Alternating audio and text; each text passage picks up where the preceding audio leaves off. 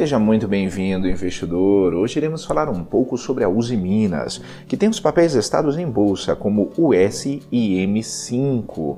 Conforme o site Suno Research, Uzi Minas reativará Alto Forno 1 em Ipatinga, Minas Gerais. A Uzi Minas informou nesta quarta-feira, dia 19 de agosto de 2020, que irá reativar, a partir da próxima semana, o Alto Forno 1 na sua usina de Ipatinga, no estado de Minas Gerais. A companhia siderúrgica havia comunicado no início de abril a suspensão das operações do Alto Forno 1 e 2 e da Aciaria 1 em Patinga. Na época, a Uzi Minas anunciou ainda a paralisação temporária da usina de Cubatão, localizada em São Paulo. A empresa também informou ao mercado no mês passado que a retomada do Alto Forno 1 e da Aciaria 1 aconteceria na primeira quinzena do mês de agosto. Apesar disso, a assessoria da companhia informou nesta quarta-feira que os dois voltariam a funcionar na próxima semana. Além disso, a direção da Uzi Minas comunicou que espera que o presidente da República participe da cerimônia de religamento de Ipatinga.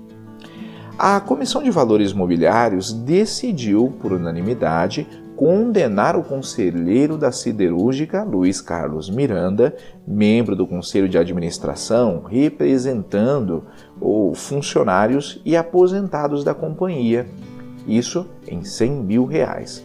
O órgão regulador do mercado de capitais brasileiros entendeu que Miranda é culpado por divulgar informações sigilosas da Uzi Minas, em entrevista ao jornal Diário do Aço no ano passado o conselheiro teria informado que a empresa registrou um lucro antes de juros, impostos, depreciação e amortização, ou seja, o EBITDA, negativo na ordem de 1 bilhão em comparação com o ano anterior.